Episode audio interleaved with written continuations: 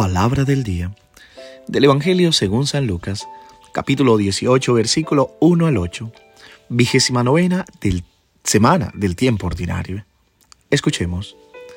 En aquel tiempo, para enseñar a sus discípulos la necesidad de orar siempre y sin desfallecer, Jesús les propuso esta parábola. En cierta ciudad había un juez que no temía a Dios ni respetaba a los hombres. Vivía en aquella misma ciudad una viuda que acudía a él con frecuencia para decirle, hazme justicia contra mi adversario.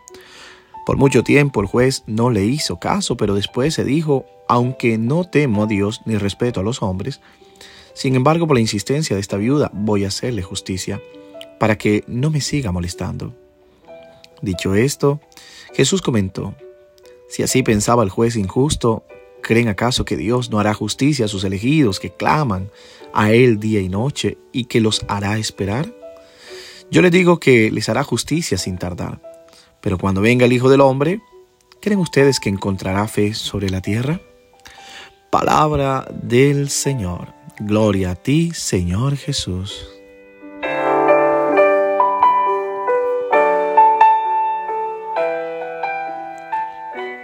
¿Qué tal mis queridos hermanos y hermanas? Una vez más acompañándote en el inicio de este nuevo día.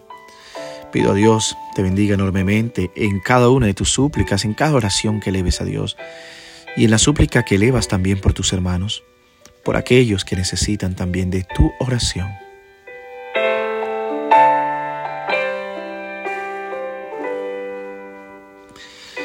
Una de las experiencias más escandalosas para el creyente es el silencio de Dios. Seguir pidiendo sin sentirse escuchado sin embargo, la lectura de la liturgia de hoy nos aseguran que ningún grito pasa desapercibido ante Dios. Pero nuestras manos se cansan. No podemos mantenerlas extendidas hacia el cielo por mucho tiempo. Necesitamos ser sostenidos, ayudados.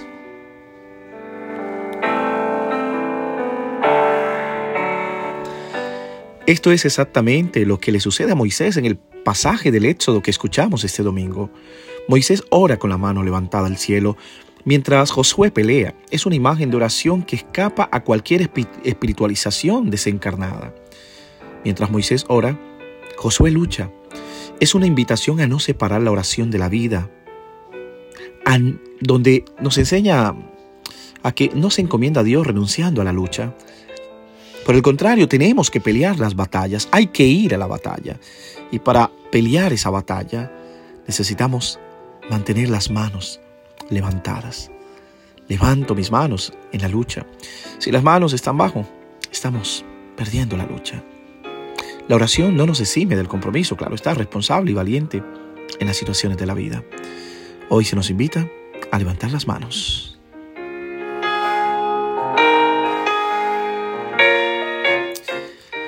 Vemos que Moisés no puede soportar solo el cansancio de la oración, necesita ser sostenido. Se le colocan piedras debajo de los brazos y algunas les ayudan a no bajar las manos.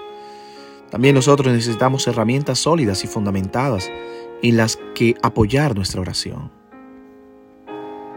Todo lo que nos ha dado la historia y la experiencia de otros. Pero también necesitamos el apoyo de la comunidad con la que rezamos, que nos sostiene y por la que nos acompaña. La oración nunca es solo un asunto personal en el tiempo de oración, debemos permanecer firmes en lo aprendido y creer fielmente, como nos lo enseña también Pablo a Timoteo.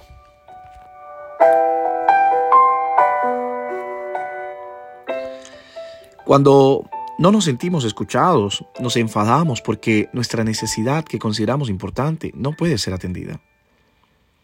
Quizá por eso Jesús, comentando la parábola de la viuda que pide justicia, nos invita a no cansarnos, literalmente a no enfadarnos, incluso ante el silencio de Dios, cuando nos parece que nuestra oración no es contestada. Podemos sentirnos frustrados y esto genera ira.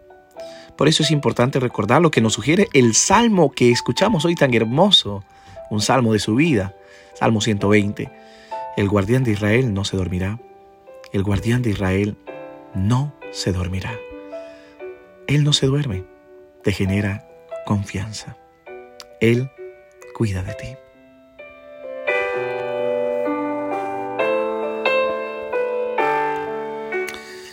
Y en el Evangelio, la viuda es la imagen de la persona indefensa, que no tiene en quien apoyarse. Dios es, por tanto, el único en quien puede confiar. La viuda de la parábola, contada por Jesús, busca la justicia, término que nos remite a la voluntad de Dios. La justicia es el orden de las cosas tal como Dios las pensó. Esta viuda no está pidiendo algo para sí misma, no está exigiendo una respuesta a un deseo personal y subjetivo, sino que está pidiendo que se haga la voluntad de Dios. ¿Cuál es el contenido de nuestra oración? ¿Estamos seguros de que con nuestra oración contribuimos a la voluntad de Dios o pretendemos sustituir la nuestra por la suya?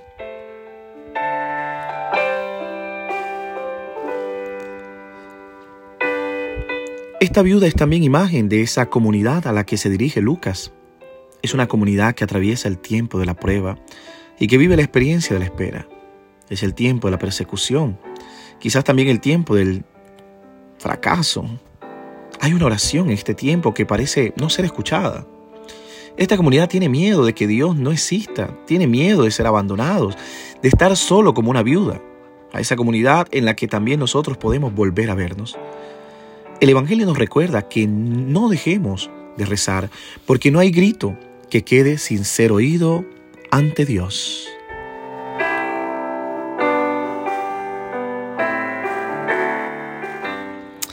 Es cierto, sin embargo, que en el tiempo del miedo, en el tiempo del silencio, la imagen de Dios corre el riesgo de ser desfigurada. La imagen de Dios se transforma, se corre el riesgo de sentir a Dios como un juez despiadado que no responde a nuestras preguntas.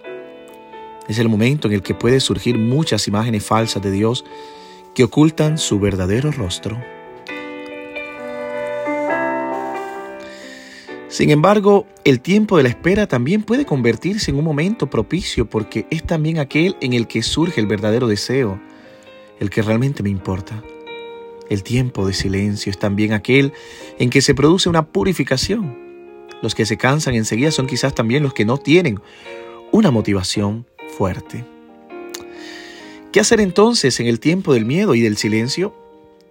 Presentando su pequeño apocalipsis, el discurso sobre el final, sobre lo que nos espera, Lucas elige hablar de la oración. De hecho, el tiempo de temor y espera solo puede llenarse con la oración. En la oración cultivamos una relación y con toda relación esa con Dios necesita también la gratuidad. En la relación con una persona que amamos, no pretendemos hacer, ganar o conseguir algo, sino que simplemente estamos juntos disfrutando de la presencia. Aquí la oración es la pérdida de tiempo, la gratuidad de la belleza de estar juntos.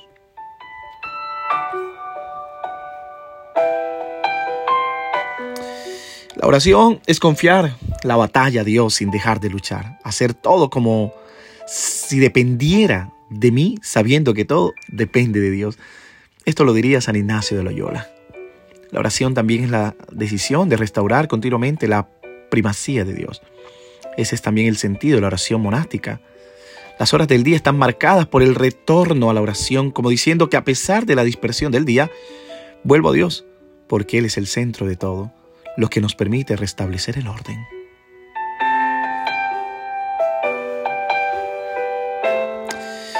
¿Cuánto tiempo esperó esta viuda antes de que se concediera su pedido? No sabemos. El Evangelio usa una expresión lacónica e indeterminada, por un tiempo determinado, pero luego Jesús promete que Dios hace justicia con prontitud. ¿Cómo mantener juntas estas dos expresiones? Probablemente debemos entender que la acción de Dios no siempre es visible y quizás mientras solo percibimos el silencio, en realidad Dios ya está orando. Es verdad, queremos ser escuchados, esto es lo que nos preocupa, estamos enfocados en esto, pero Jesús desvía nuestra atención y al final nos hace otra pregunta mientras esperamos. ¿Seremos capaces de permanecer fieles?